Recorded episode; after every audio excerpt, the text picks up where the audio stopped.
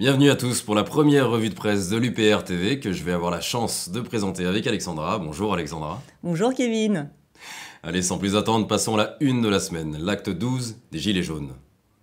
Les Gilets jaunes ont manifesté pour la douzième fois ce samedi. La mobilisation placée sous le thème du soutien aux victimes aurait réuni 58 600 personnes à travers tout le pays, selon le ministère de l'Intérieur, et 290 000 personnes selon le syndicat France Police, policiers en colère. Encore un samedi froid et pluvieux durant lequel les Français ont osé sortir de chez eux pour se rassembler, manifester dans le calme et discuter de politique dans un vrai débat national. Outre la dénonciation des responsabilités de Castaner et Macron dans les violences policières, de nombreux manifestants ont établi un lien avec les mesures antidémocratiques de l'Union européenne. Ajoutons que le 30 janvier dernier, nous avons appris que suite à la décision de la Cour d'appel de Paris, L'ex-boxeur gilet jaune Christophe Dottinger est maintenu en détention provisoire dans l'attente de son procès qui aura lieu le 13 février prochain, pour l'agression donc de deux gendarmes lors de l'acte 8 des Gilets jaunes à Paris. Notons le deux poids deux mesures. Dans un contexte d'affaires Benalla et pendant que les policiers responsables des blessures des Gilets jaunes font l'objet d'une enquête administrative de l'IGPN, les manifestants, eux, sont constamment intimidés par des mesures légales particulièrement dures. Ces différences de traitement ne risquent pas de faire retomber les colères des manifestants. Et pour davantage d'informations sur l'actualité des Gilets jaunes, n'hésitez surtout pas à aller visualiser la vidéo publiée sur ce sujet sur l'UPR TV. Les lois anti-casseurs à présent, où le controversé article 2 de la loi anti-casseurs a été adopté par la majorité des députés. Ce texte, examiné en pleine crise des Gilets jaunes, suscite la controverse jusqu'au sein même de la majorité présidentielle. En effet, hein, l'article 2 permet au préfet de prononcer des interdictions de manifester pour toute personne qui, je cite, constitue une menace d'une particulière gravité pour l'ordre public, même si elle n'a pas été condamnée. La France glisse dangereusement dans un monde à la George Orwell. Les lois liberticides qui contreviennent aux principes les plus fondamentaux de notre Constitution sont maquillées en mesures de protection de la sécurité. Le gouvernement ferait mieux de cesser sa complaisance envers les casseurs en les arrêtant et de laisser les citoyens manifester, surtout au moment où certains lancent un appel à la grève générale. Passons à présent à la liste des Gilets jaunes qui semblent dans la tourmente. En effet, Marc Doyer et Ek Chaignan ont tous les deux quitté la liste Gilets jaunes. Car oui, l'un des aspects les plus notables du mouvement des Gilets jaunes est l'absence de représentants officiels, ce qui n'exclut pas l'existence de porte-parole temporaires. C'est un aspect fièrement revendiqué par les participants et qui gêne les classiques manœuvres de récupération du pouvoir. L'échec de la liste Levavasseur qui se dessine, non reconnue par les Gilets jaunes et suspectée de complaisance à l'égard de Macron, en est un bon exemple. La piste d'un référendum post-grand débat prend de l'épaisseur, car des proches d'Emmanuel Macron assurent dans le journal du dimanche que le scrutin pourrait avoir lieu en même temps que les européennes. Certains élus LREM se sont déjà montrés favorables à un référendum sur des questions comme la réduction du nombre de parlementaires ou le vote blanc par exemple. Il y a quelques jours, Emmanuel Macron lui-même a confirmé qu'il n'excluait pas un référendum. Cela fait partie des sujets sur la table. En plaçant son référendum le jour même des européennes, Macron renforce l'impression de vouloir faire de cette consultation un exercice de campagne électorale. Les sujets du référendum, qui porteront visiblement sur des réformes institutionnelles populaires, mettront au second plan les débats de fond sur des sujets comme l'euro ou l'Union européenne. Allez, faisons maintenant un point sur l'actualité en France. Au cours d'une rencontre avec des journalistes à l'Élysée, le chef de l'État a confié qu'il ferait désormais Très attention à ces petites phrases. Sage décision, sauf que juste après, lors d'une critique s'adressant aux chaînes d'information en continu, il a analysé que sur leurs antennes, Jojo, avec un gilet jaune, a le même statut qu'un ministre ou un député. Chasser le naturel, il revient au galop. Encore une marque de mépris d'Emmanuel Macron envers le peuple, dont il est cependant censé défendre les intérêts. Monsieur Macron devrait démissionner si les Français lui déplaisent autant. Passons à présent aux enregistrements explosifs d'Alexandre Benalla qui ont été révélés par Mediapart. En effet, une conversation entre Alexandre Benalla et Vincent Kras, violant ainsi le contrôle judiciaire, prouve que les deux hommes ont menti au Sénat. Le premier s'est notamment vanté du soutien d'Emmanuel Macron. La puérilité d'Alexandre Benalla éclate dans ces enregistrements. Où il se vante d'avoir violé la République à 26 ans, s'imaginant monarque absolu, le président Macron n'écoute que lui et a violé la Constitution à déjà 14 reprises, la 14e étant le traité d'Aix-la-Chapelle. Vous pouvez retrouver la démonstration de l'ensemble de ces violations dans le document disponible sur upr.fr. Le lien est disponible dans la description. Nous allons vous parler de glyphosate maintenant, où Emmanuel Macron renonce à sa promesse d'interdiction pour 2021, en affirmant jeudi dernier que l'objectif de sortie d'ici à trois ans n'était tout simplement pas faisable. Le chef de l'État a fait un geste en direction de la FNSEA. L'Union européenne avait pris la décision de prolonger l'autorisation du glyphosate pour cinq ans, mais laissant à l'État la possibilité de l'interdire. Macron ne marche malheureusement pas qu'avec l'UE. Il montre ainsi une nette préférence pour les intérêts des lobbies au détriment de ceux du peuple.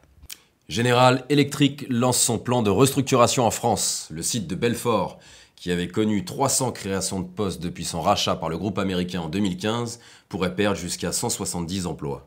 Rappelons que lors du rachat en 2015 du pôle énergie Alstom pour 9,7 milliards d'euros, le conglomérat américain s'était engagé à maintenir les emplois pendant au moins trois ans et à réaliser 1000 embauches nettes sur la même période, sous peine de devoir verser une pénalité de 50 000 euros par emploi non créé. La période de trois ans est maintenant révolue. Nous allons maintenant vous parler des hôpitaux. La satisfaction des patients sera bientôt prise en compte dans la rémunération des médecins. C'est en tout cas le projet de loi santé qui sera présenté au Conseil des ministres le 13 février prochain. Il prévoit une vaste réforme des modes de financement des hôpitaux pour éviter les actes redondants et accroître la qualité de suivi des patients. Jean-Marc Aubert, directeur de la Task Force, sur ce chantier a remis mardi dernier ses propositions à Agnès Buzyn. Ce projet de loi, qui nous vient directement des GOPÉ, dicté par la Commission européenne, dénature profondément l'esprit de la médecine publique française, qui n'a que des obligations de moyens et non de résultats. Le gouvernement ferait mieux de donner aux hôpitaux les capacités financières et humaines d'assurer leurs fonctions, au lieu d'inventer sans cesse de nouvelles mesures d'austérité qui mettent en danger la santé des patients et du personnel soignant. Passons au point sur l'actualité politique. Le RN connaît une dérive financière sous Marine Le Pen. Un ancien du FN dénonce la gestion du parti par le chef de l'extrême droite.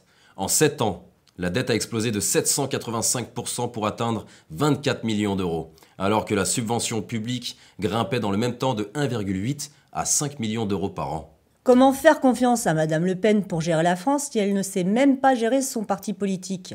Elle doit à présent solliciter la compréhension de Macron en cas de problème grave. Cela dit, la République en marche aura bien besoin de la menace du Rassemblement national pour les prochaines élections. Rappelons que l'UPR, elle, est bien gérée et se flatte de n'avoir aucune dette. Un point sur les élections européennes qui vont mettre en avant quelques nouveaux visages. D'ailleurs, un article de France Info du 29 janvier dernier les énumère et constate qu'en revanche, il n'y a toujours pas de tête de liste à la République en marche. Par contre, il manque à leur énumération la tête de l'X de l'UPR, François Solino. Les médias hexagonaux illustrent encore une fois une censure à l'encontre de cet ancien candidat à l'élection présidentielle. France à présent où l'austérité gagne du terrain. En effet, l'exécutif confirme la suppression de 120 000 postes de fonctionnaires. Et pour atteindre cet objectif, le gouvernement devrait supprimer 15 000 postes par an jusqu'en 2022. Et oui, Macron et le gouvernement Philippe ne font qu'appliquer l'égopée de la Commission européenne ainsi que l'article 106 du TFUE qui impose la libéralisation et dont la conséquence directe est la destruction des services publics. Parlons à présent de nos prisons où, au lendemain du blocage de la maison d'arrêt de Fleury-Mérogis, des surveillants pénitentiaires ont bloqué la prison de Fresnes ce 1er février. Là encore, les GOPÉ sont en action. L'administration pénitentiaire est l'une des institutions qui souffrent le plus de ces politiques d'austérité. Les conditions de travail des personnels se détériorent ici comme dans les autres services publics. Passons maintenant à l'actualité de l'Union européenne. L'UE ouvre ses portes au soja américain. En effet, Bruxelles est prêt à jouer les arbitres entre Washington et la Chine en autorisant l'importation de soja américain pour la production de biocarburants. C'est un geste commercial qui porte préjudice à l'environnement. Tout comme l'ensemble du projet européiste de libre-échange total et mondialisé d'ailleurs. Didier Guillaume, le ministre de l'Agriculture, a révélé que 795 kilos de viande avariée polonaise avaient été retrouvés dans 9 entreprises du secteur agroalimentaire en France. 150 kilos ont été récupérés. Les entreprises ont été dupées, a indiqué le ministre. Nous ne sommes plus à la première crise grave de cet ordre dans le secteur agroalimentaire au sein de l'UE. Deux éléments principaux favorisent ce genre d'événement. D'une part, l'UE est dirigée par la Commission européenne en proie au lobby. D'autre part, l'article 39 du TFUE impose à l'agriculture européenne qu'elle soit toujours plus protective année après année, incitant à tous les excès. La justice européenne donne sa bénédiction au CETA, le nouveau système de règlement des différends entre investisseurs privés et États inclus dans l'accord commercial entre l'UE et le Canada, est donc compatible avec le droit européen, a conclu l'avocat général de la CJUE. Il est probable que ce système de règlement des différends entre investisseurs privés et États conduira à l'impuissance politique des États. La conduite passée de Philippe Maurice le montre bien. Fidèle à son engagement de rétablir la démocratie en France, l'UPR s'engage à dénoncer le CETA une fois que la France sera sortie de l'Union européenne. Nous allons vous parler des GAFA à présent que constituent Google, Amazon, Facebook et Apple où l'Union européenne leur demande de lutter contre les fake news avant les élections européennes. Donc Facebook, Google ou encore Twitter ont tous fait des progrès dans la lutte contre les campagnes de désinformation, mais ils doivent aller plus loin et plus vite avant mai, prévient la Commission européenne. Encore un pas de l'Union européenne en direction de la censure. Les critiques à l'encontre de l'UE seront-elles taxées de désinformation? La mesure semble clairement liberticide et antidémocratique. L'évasion fiscale coûte des milliards aux pays de l'Union européenne car, bien que le montant de l'évasion fiscale dans l'Union européenne ait diminué de 12 à 16% depuis 2009, ce dernier reste très élevé. En effet, il est estimé que les États membres de l'Union européenne auraient perdu environ 824 milliards d'euros en recettes fiscales en 2015, selon une estimation. Vous avez bien entendu, plus de 800 milliards d'euros. Et pendant ce temps, le gouvernement fait des économies dans tous les services publics, au point de laisser de nombreux territoires dans le dénuement. L'austérité n'a rien de nécessaire. Exigeons le retour à la normale. Grâce à la dénonciation de l'article 63 du TFUE, il serait possible de contrôler et lutter contre les mouvements de capitaux. Point sur l'actualité internationale, le Brexit tout d'abord, où les banques croit plus à un report qu'à un no deal. Le risque d'une sortie sans accord du Royaume-Uni de l'Union européenne reste faible mais augmente, tandis que la probabilité d'un report du Brexit, elle, s'accroît, ont estimé des analystes bancaires au lendemain de vote au Parlement qui ont produit des résultats contradictoires. Theresa May, qui avait milité contre le Brexit, va-t-elle trahir à moitié le vote des Britanniques en reportant l'échéance du Brexit au calendrier grec? L'Italie, à présent, qui entre à nouveau en récession, la péninsule enregistre une baisse de 0,2% de son PIB au quatrième trimestre 2018. Deux trimestres consécutifs de repli font ressurgir le spectre de la crise économique. Comme les analyses de l'UPR l'ont maintes fois souligné, comme l'ont démontré de nombreux prix Nobel d'économie, l'euro est une monnaie profondément irrationnelle, trop forte pour les pays du Sud, dont la France, trop faible pour l'Allemagne. L'ouvrage La tragédie de l'euro, qui a été élu livre d'économie de l'année aux États-Unis, vient encore de le rappeler. États-Unis maintenant, où Trump cède sur son mur pour mettre un terme au shutdown, car oui, sous le poids d'une avalanche de témoignages poignants, d'une fracture grandissante et d'une immense pression politique, Donald Trump a finalement renoncé, pour un temps, au financement de son mur à la frontière mexicaine, afin de sortir du shutdown le plus long de l'histoire des États-Unis. Venezuela, les députés du Parlement européen ont adopté jeudi dernier une résolution qui reconnaît Juan Guaido comme président par intérim légitime du Venezuela. Ils ont demandé à tous les États européens de faire de même. Nicolas Maduro a été réélu président du Venezuela à une très large majorité, bien qu'avec une participation historiquement basse, à l'issue d'une élection à laquelle de nombreux observateurs internationaux n'ont rien trouvé à redire.